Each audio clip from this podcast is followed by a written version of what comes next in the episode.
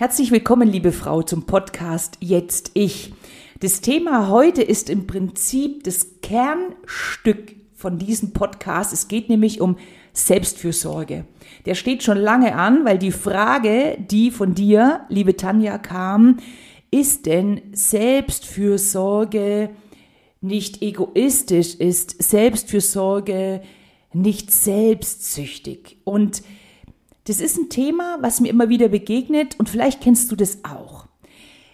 Dir ist mit Sicherheit bewusst, dass du dich um dich kümmern musst.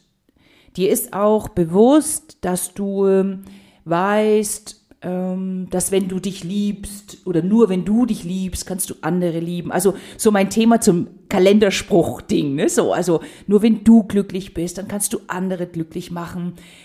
Und für mich ist es ja so, das wissen wir alles und also mir geht es dann so, ich lese dann so einen Kalenderspruch und dann, ja, ja, ja, ja, genau.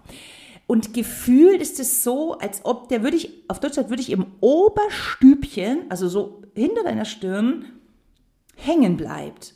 Also das zu lesen und das abzunicken und irgendwie scheint es dir auch klar, heißt ja noch lange nicht, dass du das tust. Und was gäbe es denn zu tun? Das ist ja nochmal die nächste Frage.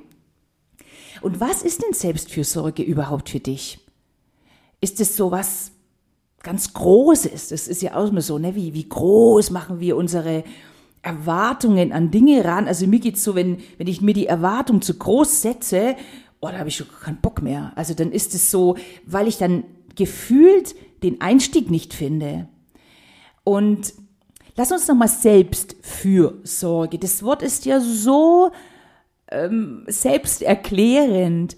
Selbst für dich zu sorgen. Fürsorglich für dich zu sein. Oh, mir geht's so, wenn ich die Wort Fürsorge oder fürsorglich höre, oh, dann schmelzt sich so ein bisschen. Dann finde ich das so, oh, das ist was, was Warmes, Schönes. Und weißt, was dann für Bild in mir kommt?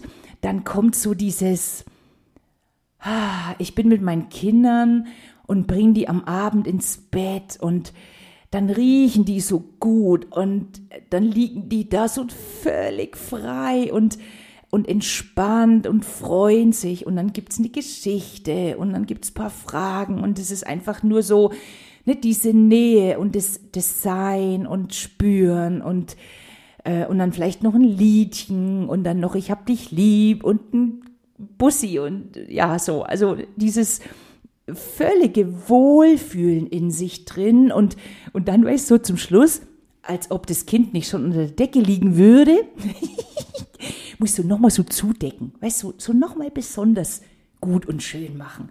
Und das ist für mich, wenn ich das Wort Fürsorge höre, das ist so absolutes Wohlfühlen und Geborgenheit. Und vielleicht hast du auch so ein Bild, vielleicht bist du selber Mama oder, oder Papa oder du hast irgendwie ein anderes Bild von dir, weil du könntest ja auch das noch dich äh, erinnern, du könntest dich auch noch erinnern, so rum, als du Kind warst und vielleicht deine Eltern das mit dir gemacht haben oder für wen sorgst du denn gerade so richtig gut?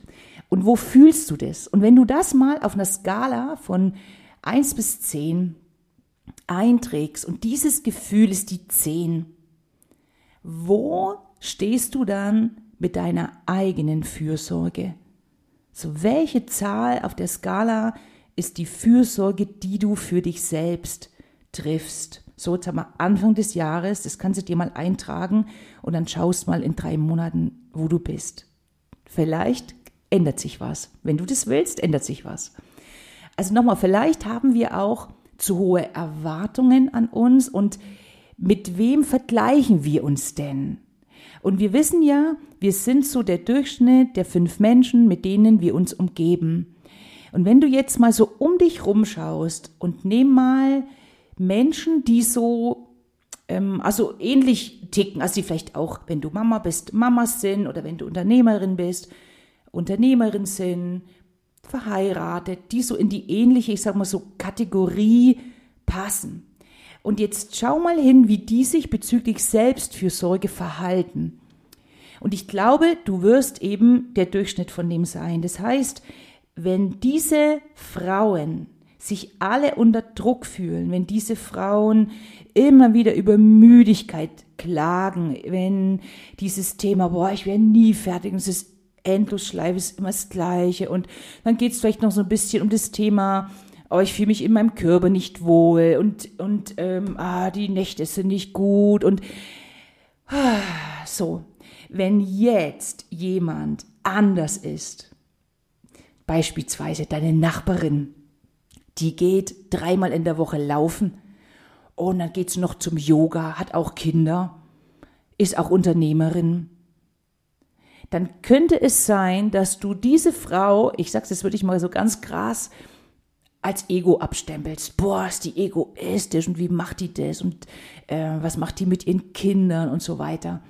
Und da hast du im Prinzip eine großartige Erklärung, Schrägstrich Ausrede, ähm, weil wer will denn schon egoistisch sein? Also verstehst du das? Du, du, ich sag's manchmal so, du beschuldigst, beurteilst, verurteilst einen Menschen, der anders ist als du, der Dinge anders macht als du.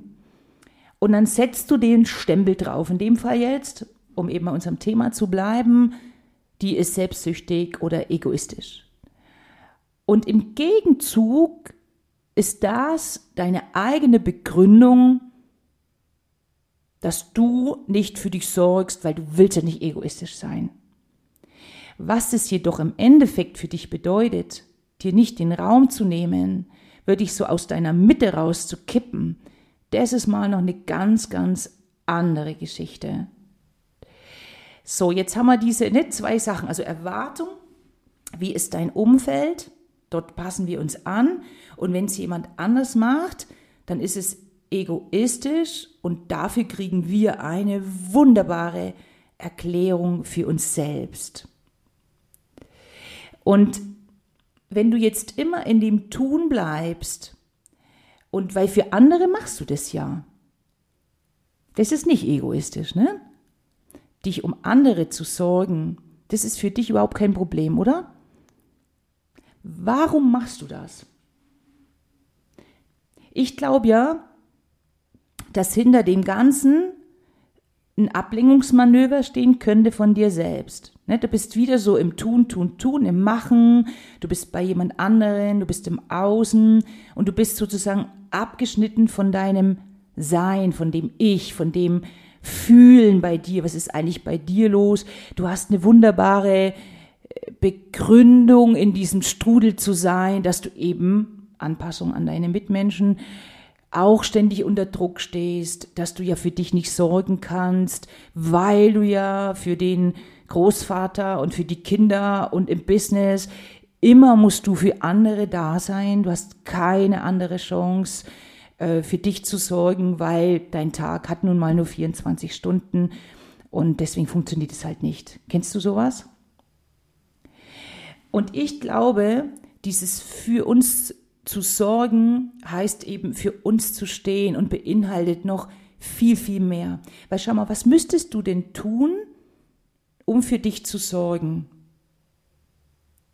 Du müsstest ein paar Sachen ändern. Da ist die Frage nochmal, wie hoch ist die Erwartung, was glauben wir überhaupt, was Selbstfürsorge bedeutet? Ich habe manchmal so das Gefühl, dass wir glauben, dass ich dann irgendwie mir am Tag vier Stunden Zeit nehmen muss für mich oder eine Stunde ist für die meisten ja schon ein Riesenthema. Aber schau mal, Selbstfürsorge ist doch auch, dass du pünktlich ins Bett gehst, dass du das Handy früher ausmachst. Selbstfürsorge ist, dass du für dich entscheidest, was du wann isst. Was ist noch Selbstfürsorge? Zähneputzen, das ist Selbstfürsorge. Also es gibt so viele Dinge, die du wirklich für dich machst und die überhaupt gar nicht andere Menschen betreffen. Weil nochmal zu unserem Thema Selbstfürsorge ist egoistisch und ist selbstsüchtig. Das heißt, äh, dann kann ich nichts für andere tun, ist ja schon mal gar nicht die ganze Wahrheit. Also aus meiner Perspektive. Wenn wir jetzt aber sagen, okay, ich bräuchte wirklich mal Zeit für mich, in der ich auch wirklich nichts anderes sehen und hören möchte Was braucht es dazu? A, musst du dir das eingestehen, du musst es wollen, du musst es dir erlauben, dass du es machst. Und wenn du jetzt, und wir leben ja alle in sozialen Gebilden, sage ich mal, so in Konstrukten, Konstrukten, dann müsstest du kommunizieren. Mit Menschen, die es betrifft, müsstest du ganz klar sagen, hey, Liebling, ich möchte morgens eine halbe Stunde für mich. Oder wann auch immer, das ist jetzt nur eine Idee. Und ich möchte, was, was ist die Konsequenz, was ist die Folge? Müsste in dem Fall dein Partner oder deine Partnerin dann was tun? Oder ist es einfach nur, dass du kommunizierst, in dieser halben Stunde möchte ich einfach meine Zeit. Das heißt, es gäbe sowieso nichts anderes zu tun von dem Partner, der müsste nichts übernehmen. Weißt du, was ich meine? Es ist dieses klare Aussprechen. Und in allererster Linie, ich bin mir ganz, ganz sicher, es ist immer unser Selbstcommitment. Das, was du selbst mit dir ausmachst, möchtest du das wirklich? Und wie möchtest du das für dich? Und dann kommuniziere es für dich, schreibst du es auf. Und die Menschen, die es in deinem Umfeld betrifft, denen sagst du ganz klar, wie du es haben möchtest. Und wieder geh ins Gefühl rein, was stimmt denn für dich? 30 Minuten für, oh, ist viel zu viel Zeit, was, was mache ich denn da? Dann mach doch fünf. Keine Ahnung, setz dich mit deinem Kaffee ans Fenster und schau raus. Du musst nichts tun, du musst jetzt da nicht Yoga machen oder meditieren oder wenn du nicht, nicht in, in ein Tagebuch schreiben willst, dann mach's doch nicht. Nimm dir was, wo du sagst, das ist meine Zeit, ich probiere das jetzt einfach mal aus. Und weißt du was, noch, noch ein kleiner Tipp von mir oder ein, ein Impuls in deinem Kopf. Sich Zeit für dich zu nehmen, heißt ja im Allgemeinen nicht automatisch, dass du nicht für andere da bist oder da sein kannst. In dem Moment ja. In dem Moment, in dem du sagst, ich möchte diese fünf Minuten oder die 30, wie auch immer, am Tag für mich haben. In diesen wenigen Minuten entscheidest du dich für dich. Aber der Tag, meine Liebe, hat 24 Stunden. 24 Stunden. Und du weißt genau, dass diese fünf Minuten dir so viel mehr Energie bringen, dich mehr in deine Balance bringen, in einen guten Zustand bringen, und du dann eben aus diesem Strudel, in dem du dich oftmals befindest, peu à peu rauskommst, Nummer eins, und so viel mehr in dein Gefühl kommst, dass du dort gar nicht erst so tief reinkommst. Das heißt, du fühlst ja viel, viel eher, wann du in den Strudel reinkommst. Diese Anzeichen wann du nicht gen gut genug für dich sorgst, das werde ich in den nächsten Podcasts mal ansprechen, weil das ist der Punkt, dass ich mir wünsche, dich zu sensibilisieren, wo du dich eigentlich gerade befindest. Also ich denke, vielleicht habe ich dir geholfen, den Blickwinkel mal zu ändern. Überleg mal, und du weißt, ein bisschen mit einem Lächeln und ja, nimm dich nicht so ernst, so ein bisschen spielerisch. Und wenn du denkst, boah, die ist voll der Ego, weil die jetzt laufen geht, dann lächel drüber, weißt du, und schon ist ja diese, diese Energie dann draußen. Die Nachbarin weiß es nicht. Oder wenn du gut mit ihr bist und du bist äh, über den Punkt drüber raus, dann kannst du, ey, ich habe immer gedacht, du bist voll der Ego, weißt du so, oder die Egoistin. Also nimm es mit dem Lächeln, weil das bringt dir dann wieder was und du siehst, du hast immer die eine, du hast immer die andere Seite und du entscheidest, wie du auf die Dinge schaust.